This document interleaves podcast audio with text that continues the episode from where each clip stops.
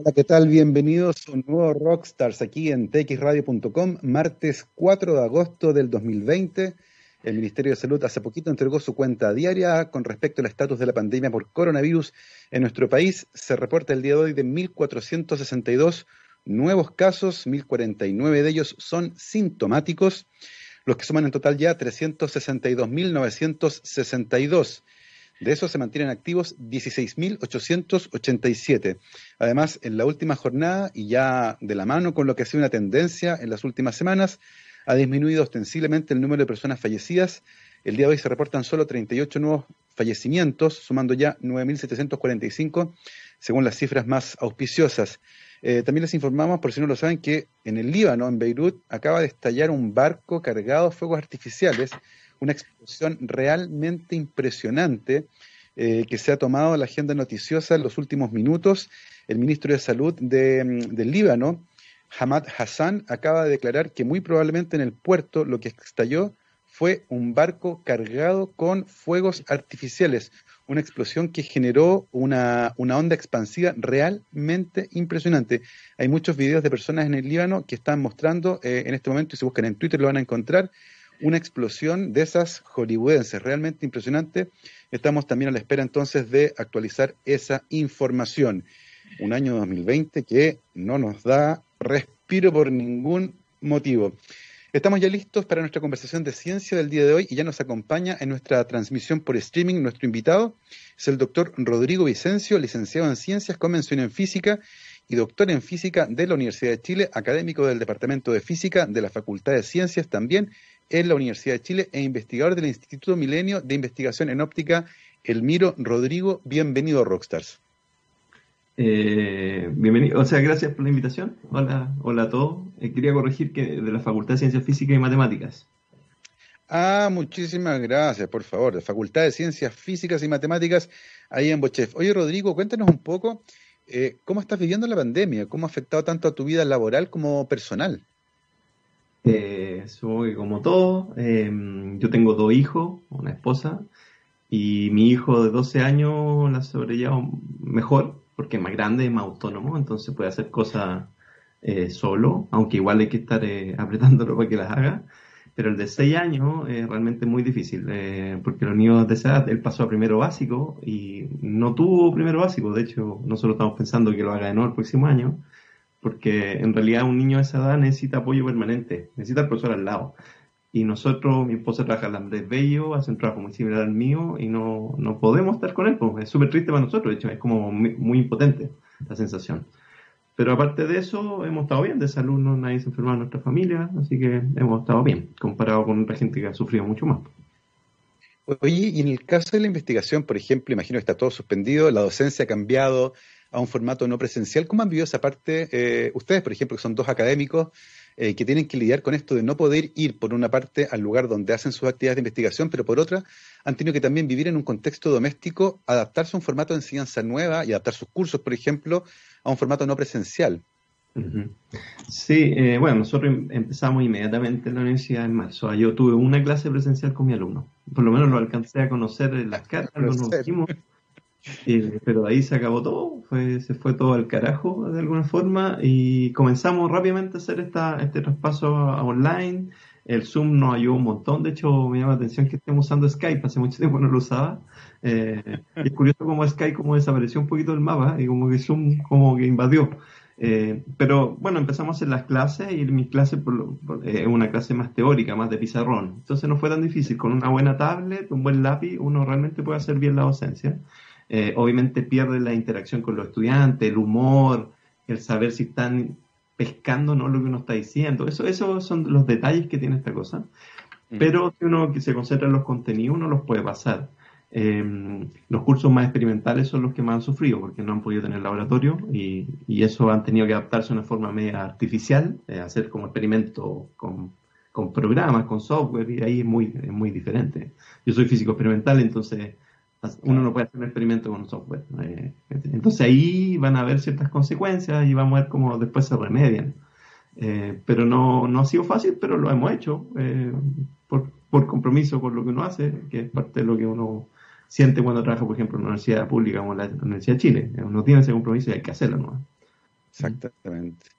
Oye, Rodrigo, y en el caso tuyo, el acercamiento a la ciencia y a la física en particular, ¿cómo se da? ¿Qué influencias hubo ahí? ¿Cómo llegaste a ese camino? Eh, bueno, el camino es más rebuscado. Hay, hay, muchos colegas míos que son que han sido físicos de toda su vida, que siempre han sido los cerebritos de curso y quizás instruidos por sus padres, qué sé yo. Yo para nada, yo decidí mi camino solo, yo quería ser arquitecto, eh, pero tampoco la tenía tan clara. Entonces yo cuando entré a la universidad, que fue el año 95, entré a bachillerato de la, de la Chile. Era la segunda generación de bachillerato, estaba recién creándose eso. Y eso a mí me abrió las puertas de muchas cosas y me, me permitió explorar diferentes disciplinas. Y ahí yo, el primer año uno hace cursos variados, aprende varias cosas, en realidad como que madura, eh, es como la transición a la universidad, que uno, no sé, pues conoce a otra gente, carretea, en fin, es como, como súper necesario ese primer año. Y el segundo recién uno toma cursos de, lo, de la carrera que uno elige. Yo elegí arquitectura y duré un mes. Eh, me, me acuerdo de comprar los materiales, los primeros materiales que eran carísimos, me acuerdo. Y mi papá estaba de muerte, pero, pero ahí fui a una orientadora, etcétera, porque, eh, no sé, siempre me gustó arquitectura, pero me di cuenta que no tenía talento. Y fue como súper eh, eh, terrible para mí, pero, pero bien, bueno, lo, lo, lo, hice rápido, por lo menos en un mes me, me decidí hay gente que está más tiempo. Eh, y, ahí vi que, dotes, que, o sea, que, cosas me iba bien y esencialmente ramos matemáticos. Entonces ahí me dije, bueno, voy de ingeniería. Y ingeniería a mí no me gustó, no me gustó el ambiente de los 90, era extremadamente competitivo, eh, uno era un número nomás. Y, y ahí terminé ramos y al final entré a licenciatura en física, porque me, se me iban gustando matemáticas y la física, pero en ambiente como no, no, no quería ser ingeniero. Eh, ya. Y, ahí me dediqué a licenciatura en física y ahí seguí hacia física, después óptica y eso. Pero no, cuando chico yo nunca quise ser físico, nunca miré la estrella, por ejemplo, no, no. Oye, qué interesante tu camino, eh, y nos gusta acá en Rockstar justamente resaltar aquello las trayectorias, porque está esta idea súper instalada de que las y los científicos son personas que de chicos querían dedicarse a descubrir cosas y por lo tanto su camino es súper lineal.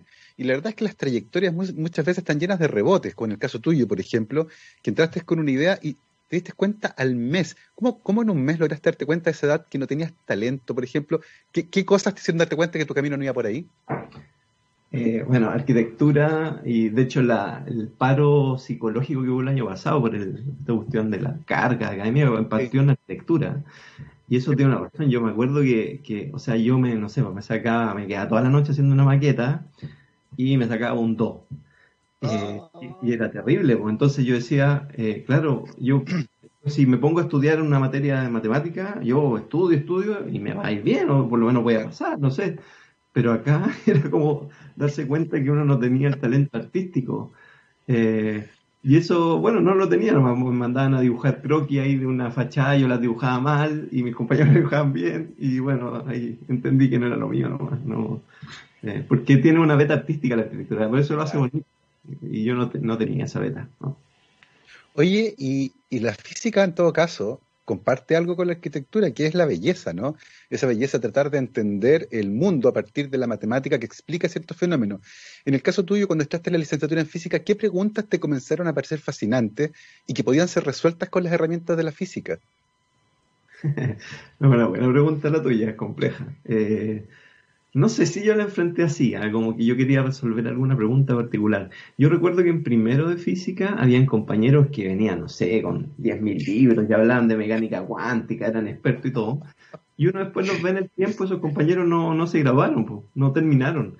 Eh, yo nunca la enfrenté así como tan obsesionado con, con, con, como con la ciencia, y así como con las áreas, sino fui paso a paso y, y, después con el tiempo me fui dando cuenta que áreas me gustaban más y a mí me gustó mucho la óptica. A mí en tercero de la licenciatura yo tuve un curso que éramos dos alumnos y que a la, después de la primera prueba quedé solo yo, entonces era otra época también, ¿eh? pero quedé solo yo, entonces tuve un curso personalizado para mí y el profesor era muy bueno, era muy, era muy capo. Eh, entonces me, me, hizo como transpirar y a mí me gustó eso. Eh, me enfoqué harto en ese tema y desde ahí lo sigo trabajando y lo sigo enseñando.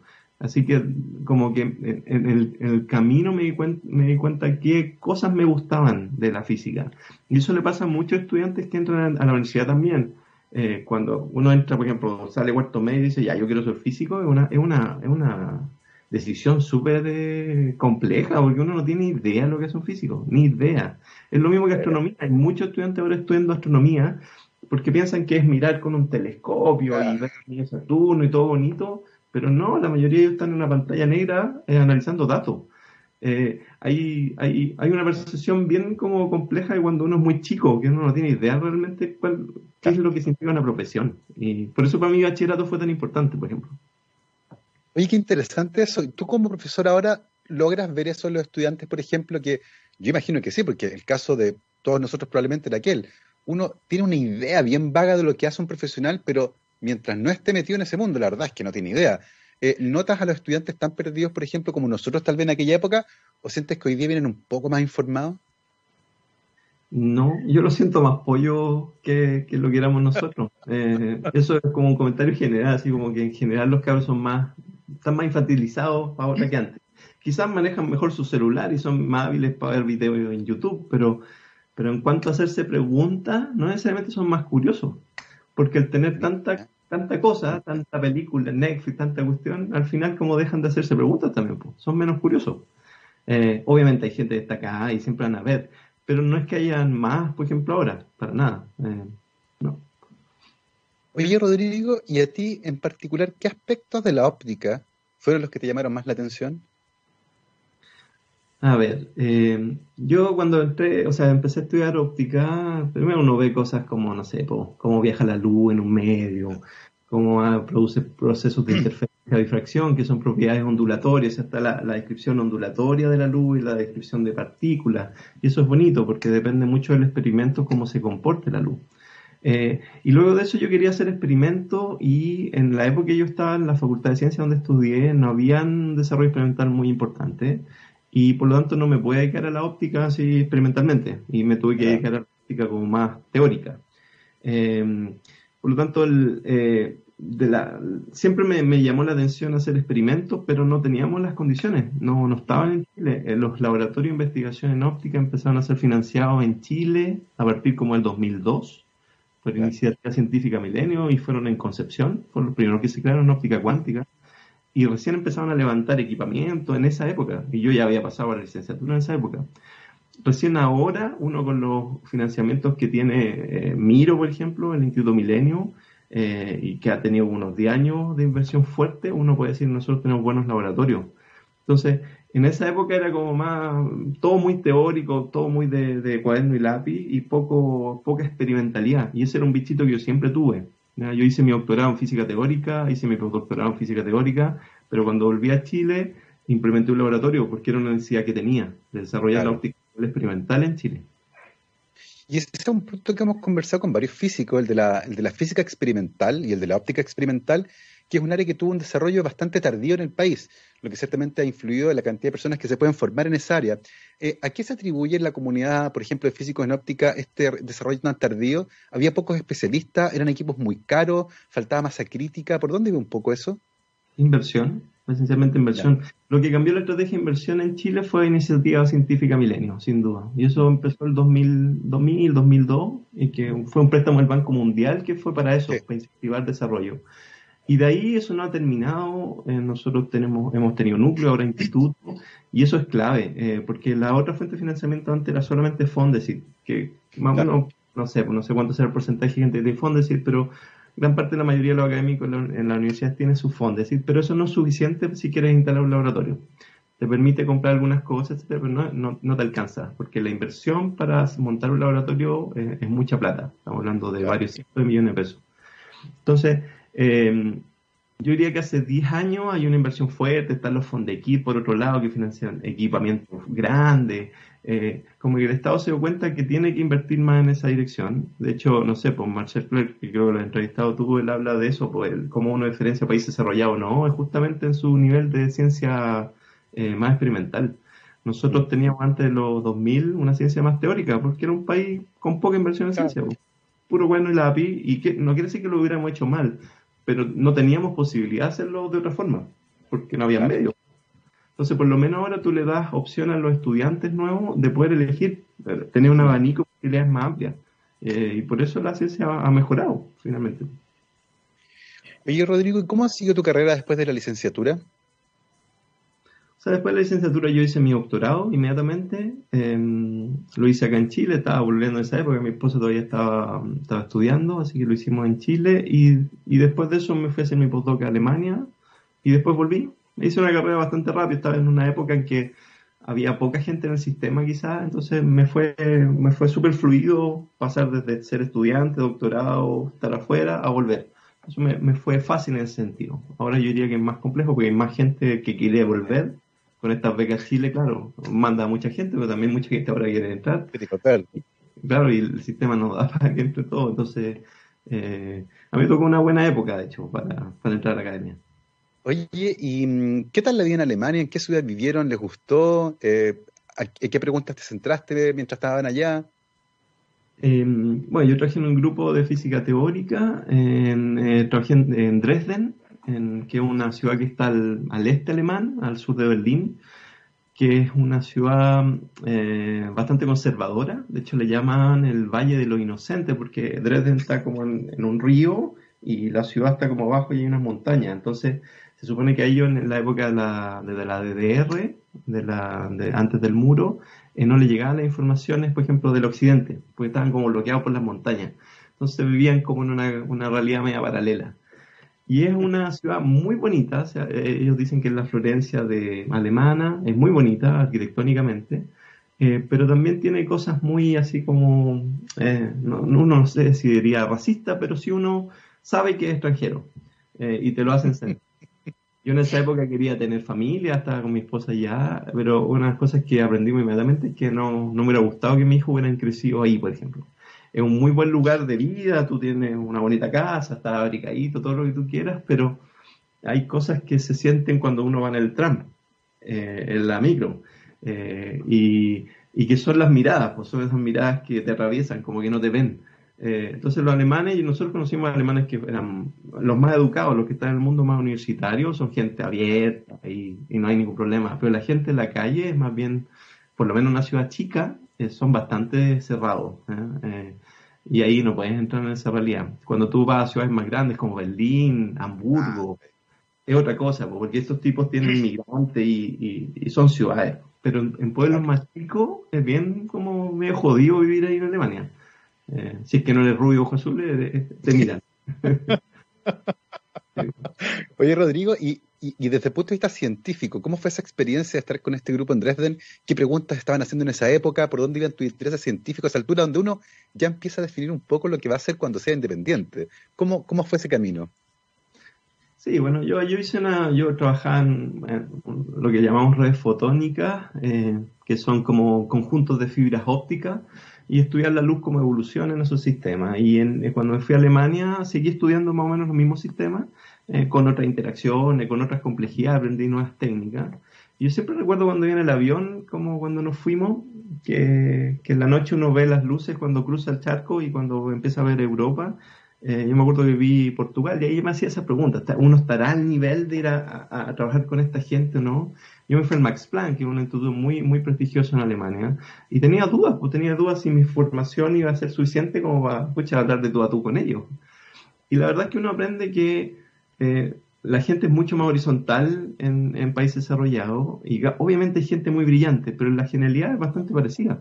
Eh, la gente es bastante similar a uno, tiene la misma inquietud, hay unos que son más menos, menos buenos que tú o mejores, y es bastante diverso.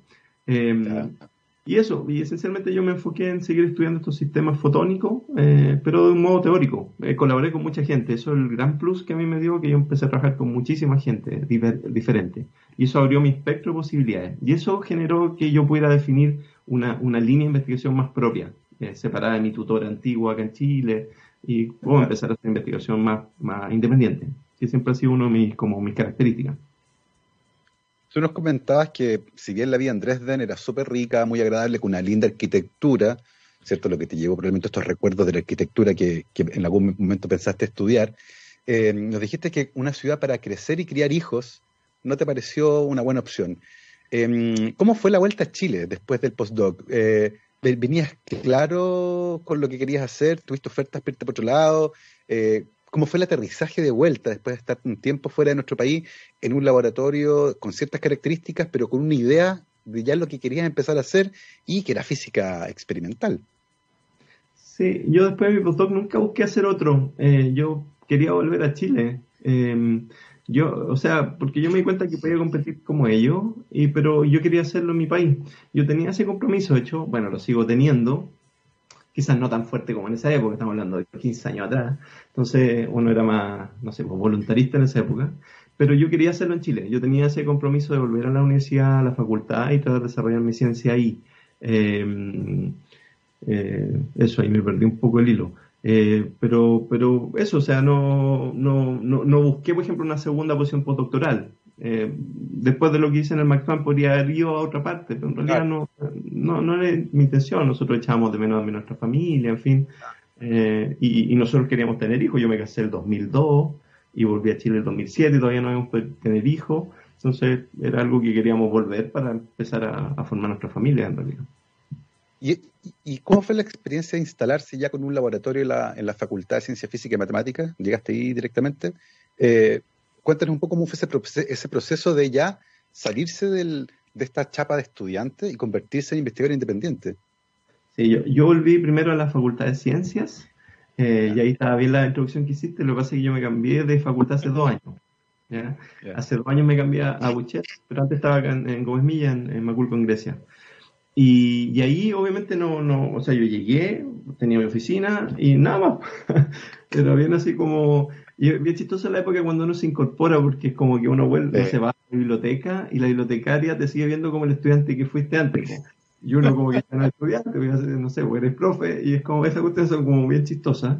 Eh, pero bueno, uno aprende nomás que tampoco hay que ser tan rígido, tampoco hay que creerse tanto el cuento hay que mostrarlo trabajando nomás y, no tiene que ver con el título que uno tenga, cómo te trate la gente, sino con la cercanía que te tenga nomás. Pero claro, yo empecé allá en la Facultad de Ciencia eh, con un súper mal sueldo, me acuerdo, así por puro amor al trabajo. Y mm, después de un tiempo, cuando nosotros ganamos, en conjunto con la Universidad de Concepción, ganamos un fondo basal, que fue el Centro Óptica y Fotónica, el CEFOP, que está en Concepción, y logramos, eh, eh, ¿cómo se llama?, em, crear el primer laboratorio en la Facultad de Ciencias de óptica y era, fue el último laboratorio, en esa Facultad de Ciencias no se había hecho el laboratorio en 40 años, en, física. En biología, química, sí, porque ellos son experimentales por definición, pero en física, en la Facultad de Ciencias, no había el laboratorio en 40 años. Entonces era una bien, obsoleta y nosotros montamos nuestro laboratorio eh, el año 2010 con estos financiamientos grandes, pues si no, no lo hemos podido hacer. Y, después hace dos años yo dejé esa facultad y me fui a ingeniería y armé otro laboratorio y, construí otro laboratorio ya. Y abandoné el antiguo y quedó abandonado, de hecho, que es muy triste. Vamos a hablar de eso justamente, lo que está ocurriendo ahora en tu vida. Siempre que hablamos de esta parte de los académicos, cuando comienzan su vida laboral, tú dijiste, con sueldos malos, con pocos laboratorios, me acuerdo siempre de Titureta, profesor de la Facultad de Ciencias de la Chile, que decía, la ciencia te invita a tomar los votos de pobreza, pero no los de obediencia y mucho menos los de castidad, decía el profesor Ureta en sus charlas ahí, eh, recordadísimo profesor de la Facultad de Ciencia. Vamos a ir a una pausa musical ahora, nos vamos con Pearl Jam, esto se llama Rearview Mirror, vamos y volvemos. 12 con 36, estamos de vuelta aquí en rockstarsdetxradio.com Estamos transmitiendo desde el 16 de marzo en esta modalidad de distancia porque la cuarentena lo cambió todo y los establecimientos educacionales han tenido que adaptarse rápidamente a las clases a distancia, teniendo en muchos casos que desarrollar nuevas habilidades. Efecto Educativo, en unión con Core Skills y usando su experiencia de 15 años, crearon Aula del Futuro, que es un completo programa de apoyo que incluye tecnología especializada, servicios adecuados y seminarios en línea para capacitarlos en estas nuevas habilidades y apoyarlos en sus necesidades más urgentes. Para más información visiten www.efectoeducativo.cl. Y el día de hoy estamos conversando con Rodrigo Vicencio, licenciado en física, doctor también en esa área, académico de la Facultad de Ciencias Físicas y Matemáticas de la Universidad de Chile también investigador del Instituto Milenio de Investigación en Óptica Miro. Oye, Rodrigo, cuéntanos un poco en qué estás, eh, dónde van tus intereses ahora como investigador independiente en física mm, eh, experimental y particularmente en óptica. Sí, bueno, nosotros tenemos, como yo me cambié hace dos años de facultad, eh, lo primero era instalar el laboratorio y hace un año más o menos, bueno, como junio del año pasado, nos entregaron el laboratorio y empezamos a, traerlo, a montar los primeros equipos. Eh, después vino lo de octubre, ahí lo que nos paró nuevamente y ahora la pandemia, entonces ha sido bien como... Ah, bien poco continuo nuestro desarrollo experimental último. Pero hemos seguido trabajando. De hecho, estamos hace tres semanas yendo al laboratorio. Eh, un postdoc mío va unos días, yo voy otro a medir, eh, una persona nomás adentro. Y, nuestro gran objetivo así de, la vida en este momento es fabricar fibras ópticas en, los materiales que nosotros trabajamos. Eso es nuestra pega. Uno dice una fibra óptica, bueno, la compro en la esquina, tengo internet con fibra óptica en la casa. Eso es cierto. Pero lo que nosotros trabajamos es en unos cristalitos que miden nada, miden un milímetro de, ancho, de espesor, y adentro nosotros escribimos fibras ópticas. Es muy parecido a estos, a estos como eh, adornos que se venden, que a veces es como un acrílico que adentro tiene grabado una catedral, una figura humana. Muy parecido a eso, porque se usa un láser, un láser pulsado para cambiar la estructura interna. En el caso de los adornos, a ellos no les importa la propiedad óptica, les importa cambiar ah. adentro y que se vea una figura. Pero nosotros no, queremos hacer fibras adentro del material transparente, o sea, escribir una guía de onda, una fibra óptica, una guía de onda, o sea, un lugar por donde la luz viaja. Entonces nosotros escribimos esas guías de onda al interior y, después estudiamos cómo eh, arreglos diferentes, o sea, poniendo guía en diferentes posiciones, cómo empiezas a la luz saltar de una guía a la otra. Es el tipo de preguntas que nosotros nos hacemos. Y para hacer eso hay que consolidar la técnica de fabricación de eso. Y, eso no es fácil y eso nos ha costado harto por estas paras, y, pero estamos teniendo súper buenos resultados últimamente y, estamos súper contentos, de hecho, en este momento. Oye, y usualmente la fibra óptica, tú dijiste, uno tiene fibra óptica en el internet, qué sé yo, la luz, ¿cómo se mueve dentro de esa fibra óptica versus cómo podría llegar a moverse cuando ustedes dibujan eventualmente una especie de camino? Eh, ¿Qué cosas podrían cambiar, por ejemplo? Y estoy pensando eh, derechamente en aplicaciones, por ejemplo, en telecomunicaciones. Hay pérdida de datos, aumenta la velocidad, cambian los flujos. ¿Cómo, cómo puede influir el hecho de que ustedes tallen con este láser pulsado una fibra óptica versus lo que ocurre en una fibra óptica convencional? Sí, lo, que pasa es que, por ejemplo, cuando viene la fibra óptica a la casa, o donde sea que llegue, después se descodifica en, información electrónica, eh, porque tu computador funciona electrónicamente. Entonces uno dice, chuta, vengo súper rápido, vengo a la velocidad de luz por la fibra y de repente llego un taco porque tengo que convertirme a electrónica, bajo mil veces mi velocidad. Y eso ocurre aunque tengamos fibra óptica en la casa, eh, ocurre igual porque la entrada del, o sea, la, señal después se traduce en, ondas que se emiten con, eh, ¿cómo se llama? Con electricidad dentro del, del router. Entonces, ahí hay una pérdida de velocidad que uno no quisiera y una pérdida de cantidad de datos que también puede bajar. Entonces, lo que uno quiere, quisiera, es hacer ese proceso de conversión eh, eléctrica lo más tardío posible y ojalá no tenerlo. Entonces, todos estos arreglos que nosotros fabricamos dentro de, vidrios, eh, lo que buscan es simular los procesos que ocurren en un procesador electrónico. O sea, el concepto, el, gran objetivo de todas estas áreas es, es generar un computador óptico un computador que funcione con luz y que haga estas operaciones lógicas que hacen los procesadores, pero que la haga con luz. Y para eso tú tienes que estudiar cómo eh, arreglos de, fibras ópticas pueden hacer esas operaciones lógicas. Para allá va entonces la, la idea. Oye, y, eso, eh, y teniendo en cuenta lo que dijiste con respecto a las diferencias de velocidades, en cómo fluye la información, luz en una fibra óptica versus la electrónica en un computador, podría eventualmente generar computadores que fueran muchísimos más poderosos de los que tenemos actualmente. Eh, ese salto tecnológico, ¿cuánta investigación todavía básica requiere para llegar a pensar en un concepto de esa naturaleza? Bueno, esa es una pregunta capciosa porque siempre se, se dicen 20 ah, años más. Eh, es, como una típica respuesta. Esto es lo del computador cuántico también. ¿eh? El, computador cuántico quizás es más real ahora porque hay ciertos computadores que están fabricados, pero de ahí que llegue a la casa y que haga algo comparable todavía falta. Eh, entonces siempre hay como esa gran promesa y, el horizonte siempre se pone lejos para que uno no, se muera en, el intento. Em, pero, pero es difícil. Lo que se ha hecho durante los últimos 20 años es una inversión fuerte en fotónica. Eh, hay países pioneros en eso. Australia, Canadá son países que han invertido fuerte en eso, en generar investigación, patentes, aplicaciones que tengan que ver con el uso de la luz, y, pero siempre es una mezcla, al final siempre hace una mezcla entre electrónica y fotónica. Nunca vamos a pasar en un estado, por ejemplo, que sea solamente óptico, porque igual necesitamos electrónica para, para tener el láser, eh, si no el láser no funciona. tengo que enchufarla a la corriente para que funcione. Entonces siempre va a ser una cuestión híbrida y en eso la gente está trabajando mucho. Hay un grupo en Estados Unidos, en Cornell, que trabaja muy fuerte en eso, en la, parte como eh, lo que se llama optoelectrónica, que es la mezcla entre electrónica y óptica. Eh, por lo tanto, hay, hay ciertas cosas que han estado ocurriendo pero todavía no hay dispositivos comerciales eh, que, que, puedan usar esta tecnología. Todavía está a nivel de ciencia básica. Nosotros, yo cuando digo esas aplicaciones, porque obviamente a la gente le interesan las aplicaciones, ¿dónde puedo, dónde puedo encontrar esto? ¿Dónde puedo comprarlo? Pero esa es una pregunta que nosotros como físicos no nos hacemos tanto. Nosotros tenemos, tenemos una respuesta, pero para un físico eh, en realidad no es una pregunta. Nosotros estudiamos, a mí, a mí me interesan los arreglos. Cuando tú me preguntabas antes cómo lo relaciono con arquitectura, bueno, geometría. A mí me encanta la geometría. Y entonces la configuración en que ordena esta fibra genera las propiedades que ese sistema tiene. Y eso lo encuentro muy bonito. Eso me dice qué ondas viajan o no y si ese sistema, ese arreglo tiene potencialidad o no de mandar información de un lugar a otro. Eh, y eso lo, da la geometría de cada uno de estos arreglos. Y eso es lo que nosotros estudiamos en realidad, cómo la geometría afecta las propiedades de transporte de la luz dentro de ese arreglo. Oye, y en ese sentido, ¿han descubierto geometrías que sean óptimas o subóptimas con respecto a cómo transportan luz? Y si eventualmente uno pudiera anticipar, al entender ese fenómeno, cuáles geometrías van a hacer que sean más óptimas de utilizar en una fibra. Bueno, sí, nosotros, bueno, el, yo tuve un proyecto Fondev el año 2014-2015, que es un proyecto aplicado, y el primero que yo hice en, el área aplicada, era de ciencia aplicada, y es primera vez que me, atreví a hacer eso. Y era porque nosotros teníamos una súper buena idea, eh, que demostró ser buena después. Y es mi gran medallita que me cuelgo siempre, porque la hice con un buen equipo, tenía tres alumnos muy buenos de magíster y formamos un muy buen equipo.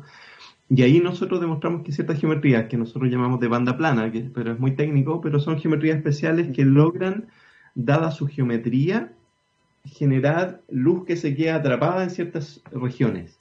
Eso antes no era posible, antes la gente tenía que usar láseres súper potentes, mucha plata, y estamos hablando ahí, hablamos directo de un láser muy potente, muchas lucas, para poder localizar esa energía en ciertos lugares. Entonces tengo que inyectar un tremendo láser. Pero nosotros descubrimos que no, tú puedes usar un láser, un puntero láser súper barato, pero usando una geometría astuta, tú logras localizar la luz en ciertas zonas.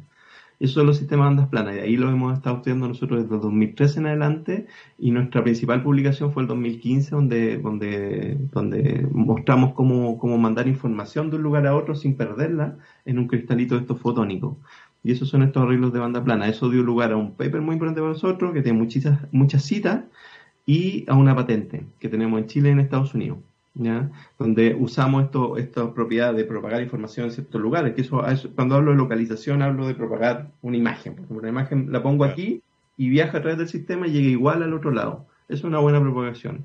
Y eso nosotros lo sugerimos en la patente para un, método de acceso a una, una, a una bóveda, a una puerta, como un, un reemplazo de la huella digital eh, y eso es lo que llamamos nosotros una llave óptica, usar estas, estas imágenes que mando como forma de mandar código. Yo puedo mandar una clave, 1, 2, 3, 4, la puedo codificar en estos patrones de luz y puedo hacer que se abra la puerta, por ejemplo. Y eso lo demostramos nosotros.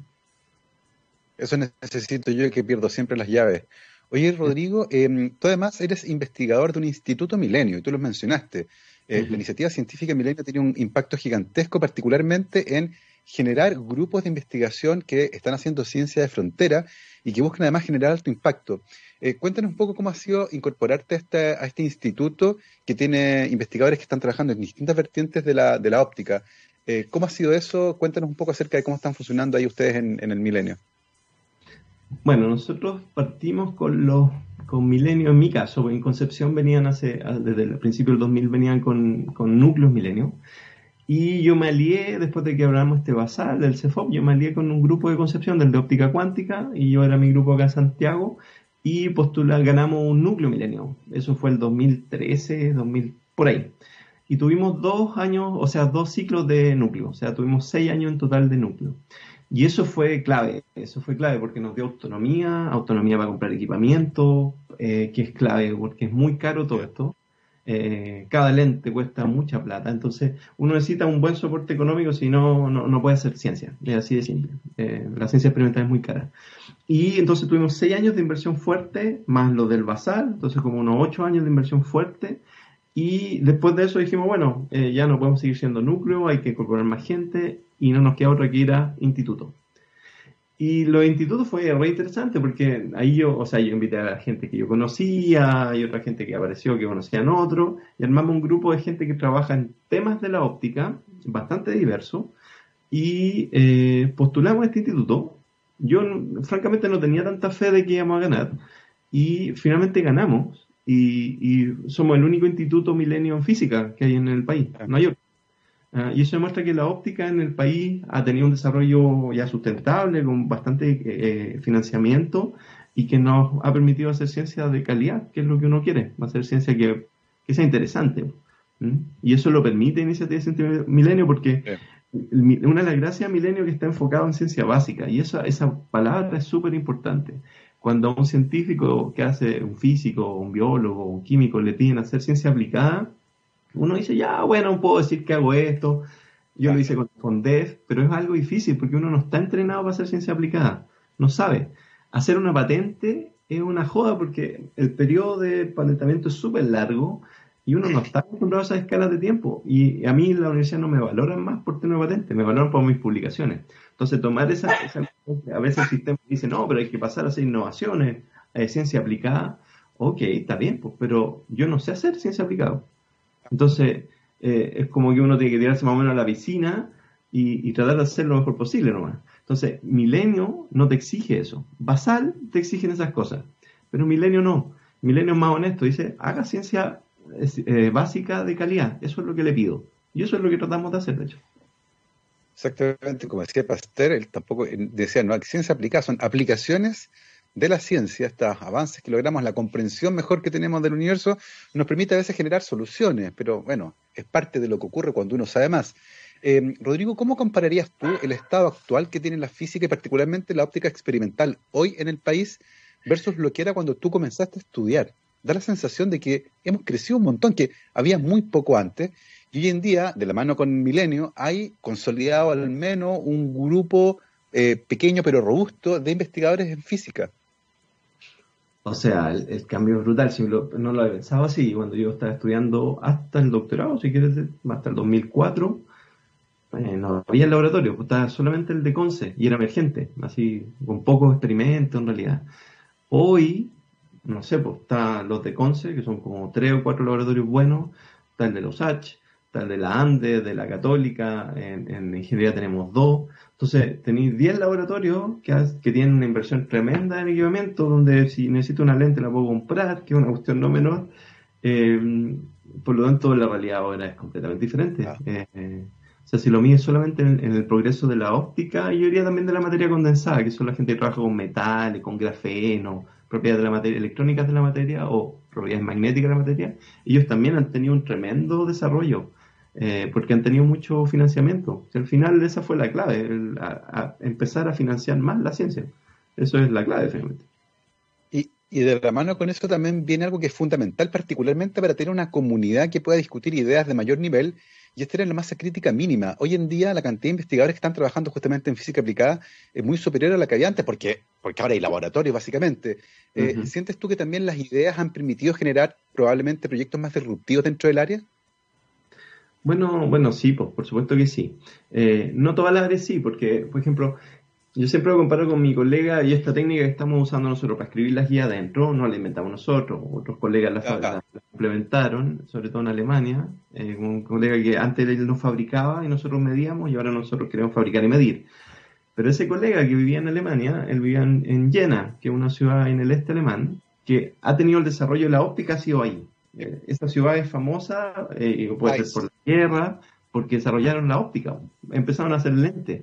Y por eso los, nazis tenían buenas miras, y eso será bueno o malo, pero eh, se desarrolló ahí. El tipo tenía un problema, necesitaba una lente, iba al lado y, se la conseguía porque ahí la fabrican. Nosotros todavía tenemos ese, ese como gap, ese gap fuerte. todavía depende mucho de las ideas que uno tenga más que del soporte, porque no tenemos tanto soporte. O sea, si a mí me falta una lente, yo lo puedo comprar pero aún tengo que esperar que me llegue y esperar hasta semanas que me llegue. Y, es mucho más caro que lo que les cuesta a ellos. Entonces uno siempre está con la cancha como inclinada. Por lo tanto, cuando hay buenos trabajos, cuando se publica bien un trabajo en Chile, es un resultado de, de alto esfuerzo. Es súper valorable lo que hacemos, porque no jugamos parejo. Y, aún así competimos con los mejores en las publicaciones que tenemos.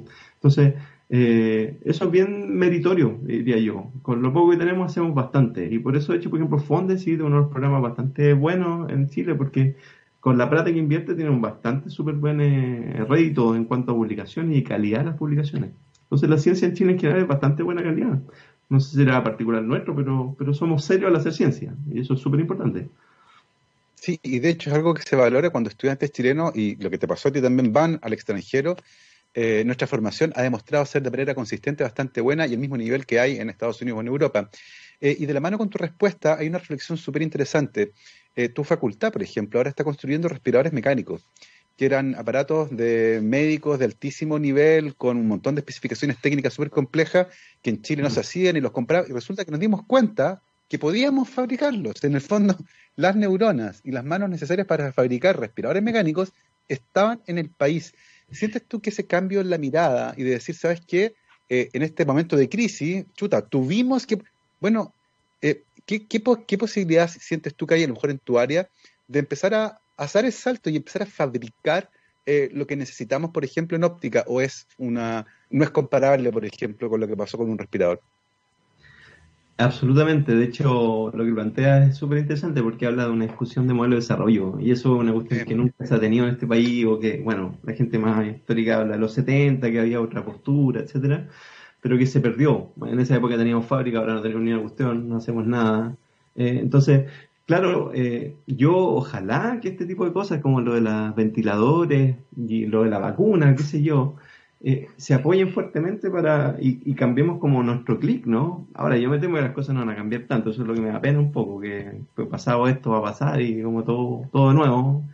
Pero ojalá que alguien haga un clic con esto, que, que, es cambiar el modelo de desarrollo y decir, pucha, yo, ¿por qué no puedo hacer esto? Pues si yo tengo cobre, entonces podría hacer más cosas, entonces podría procesar cobre y hacer algo, tratar de hacer circuitos, procesadores, pero, pero ahí eh, no sé, no sé si es una cuestión cultural nuestra o, o, quién tiene que tomar esa decisión. Yo todavía no, no lo tengo tan claro. Yo una de las razones por qué me cambié de facultad fue, fue justamente esa. Me cambié a la facultad de ingeniería, donde yo espero colaborar con los ingenieros de ahí. Y afortunadamente en mi laboratorio hay cosas que yo no soy tan experto, por ejemplo, automatizar las máquinas para que se muevan. Entonces tengo un estudiante que es de ingeniería eléctrica que me está ayudando para eso.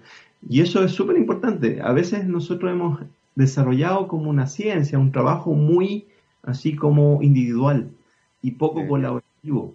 Y yo creo que por ahí nos falta muchísimo. Una vez que empecemos la ciencia básica a interactuar más con la ingeniería, que supone que tienen que hacer la pega de, de buscar cosas, de, no solamente buscar la lucas de quiero ponerme una empresa y ganar plata, sino generar desarrollo. Y ese vínculo no existe, ese vínculo se crea caso a caso, hay casos particulares pero ese, ese gap no está, no está cerrado, o sea, está la ciencia básica por un lado, los ingenieros por otro, y como que no conversan. Yo creo que si empezáramos a conversar nos daríamos cuenta que hay cosas que sí podemos hacer, que pueden ser picantes al principio, pero, eh, o sea, Bolivia hizo un auto ya con... Eh, pues. ¿Y cómo no podemos hacer eso? Es una cuestión, a mí me vergüenza eso, porque, ah, claro, tenemos excelente gente, pero como que la gente no siente como esa misión país. Yo creo que falta un poquito como de espíritu como de querer hacer cosas no por las lucas, sino porque es importante hacerlas. Eh, el respirador artificial, o sea, este el respirador puede ser que sea feo al final, pero si es funcional, eh, eh, está bien, pues. pero yo creo que nos falta creer más en, nosotros mismos, yo creo que es una cuestión de como de confianza. De hecho, en la facultad, en la facultad de Ciencias Físicas y Matemáticas, no solo parieron uno de los respiradores mecánicos, sino que también un satélite. Eh, y, la gracia de fabricar un satélite es que uno aprende cosas que no aprendería de ninguna forma si comprara un satélite. Eh, y esa renuncia que hubo en el país de la manufactura que tú decías, esa deuda gigantesca que tenemos, ciertamente generó un retroceso en muchas áreas. Y ahora tengo la sensación de que son las universidades las llamadas eh, de alguna forma a restaurar el orden, a decir, ¿sabes qué? Necesitamos empezar a trabajar en comunidad para retomar este espíritu. Em, en ese sentido, y pensando en lo que viene, Rodrigo, ¿cuáles, ¿cuáles son tus preguntas? Las que te quedan ahora y que estás tratando de contestar en tu sistema. Eh, ya nos hablaste acerca de estas matrices, ¿cierto? Y de poder eh, eh, modificar con este láser una fibra óptica para ver cómo se comporta la luz. ¿Qué es lo que viene después en tu, en tu, en tu, en tu hilo de ideas? Antes que empezar la pandemia, nosotros íbamos a postular a un proyecto aplicado que se llama Bridge, que es de Know Hub Chile, que son tipos que están justamente tratando de hacer eso. Eh, buscar tecnología o ciencia que se está desarrollando en las universidades para poder potenciarla, potencializarla a nivel como aplicado. Y mi intención es recuperar eso. Nosotros tenemos que consolidar ahora la técnica de esta fabricación porque hacemos guías, pero todavía no son 100% perfectas. Son mejores las alemanas que las nuestras, entonces tenemos que perfeccionarlo. Y una vez que lo logremos, la idea es pasar a aplicaciones. Y ahí es donde me va a venir, espero, con algunos ingenieros eléctricos ahí para buscar esa forma de lograr aplicaciones. Eh, porque creo que podemos hacer cosas, por lo menos con esto que tengo, esta técnica que tengo me permitiría tener llaves ópticas, que sería un sistema diferente e inspirateable. Yo no puedo ir al bio bio a que me, hagan mi llave óptica, que necesita un láser que cuesta 100 millones de pesos o 200 millones de pesos. Entonces, no me lo van a poder piratear. Entonces, ahí ya tengo una, una tecnología que es inviolable, por ejemplo. Y eso, claro, está en el concepto, yo sé que funciona, lo he probado, pero todavía no lo hacemos. Entonces, esa es una de las grandes cosas que yo quiero hacer en los próximos años, consolidar mi técnica para estudiar mis problemas de ciencia básica que me interesan a mí y a alguna gente, pero también explorar la parte aplicada. Y ahí queremos ir hacia esta chapa, esta chapa óptica. Si yo puedo abrir la puerta de mi casa después con eso, eh, yo voy a ser la persona más feliz del mundo porque demostré que hice algo que funciona. A veces nos quedamos mucho en el discurso de que la ciencia es buena porque es buena, pero yo creo también ese, ese bicho y esa necesidad de, hacer cosas que, de responder a la gente para qué usted hace esto y por qué tengo que financiarlo, es una deuda que tenemos bastante pendiente y yo creo que habría que tomarla más en serio para poder responder la verdad, sin tanta palabra bonita, sino que mira, esto, esto es lo que fabriqué. Es feo, bueno, feo, pero funciona, funciona.